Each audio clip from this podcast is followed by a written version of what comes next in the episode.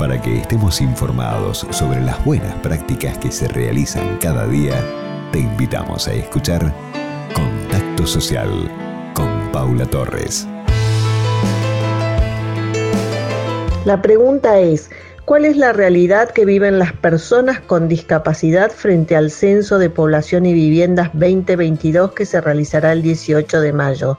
La escuchamos a Betina Tevere, es mamá de Delfina Larguía, que ella tiene síndrome de Down y esta es la realidad que están viviendo.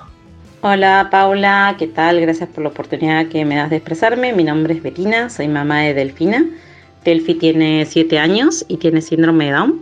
Y nos enteramos por ASDRA, que es la Asociación de Síndrome de Down de la República Argentina, que en el próximo censo, que se va a realizar en mayo, no hay ni una sola pregunta sobre personas con discapacidad. Sí hay un par de preguntas leves sobre si en la casa habita alguna persona que tiene dificultades para movilizarse o que no puede leer bien o que eh, no se puede bañar sola. Pero no hay ninguna pregunta sobre las personas con discapacidad.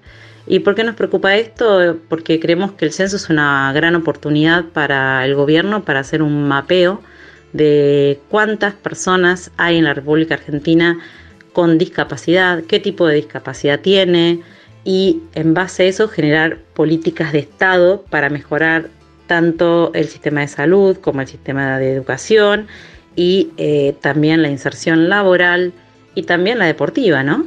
Y que ellos puedan participar y sean parte de todo esto. Eh, al no realizar estas preguntas, el gobierno no va a poder eh, insertar a las personas con discapacidad porque va a desconocer la existencia de ellas por no preguntar simplemente.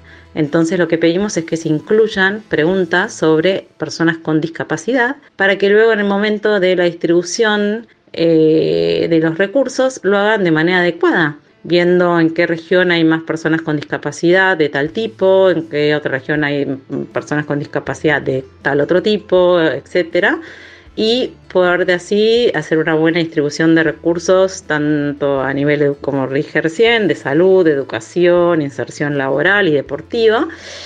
Y lo que sentimos es que nuevamente nos excluyen del sistema a las personas con discapacidad.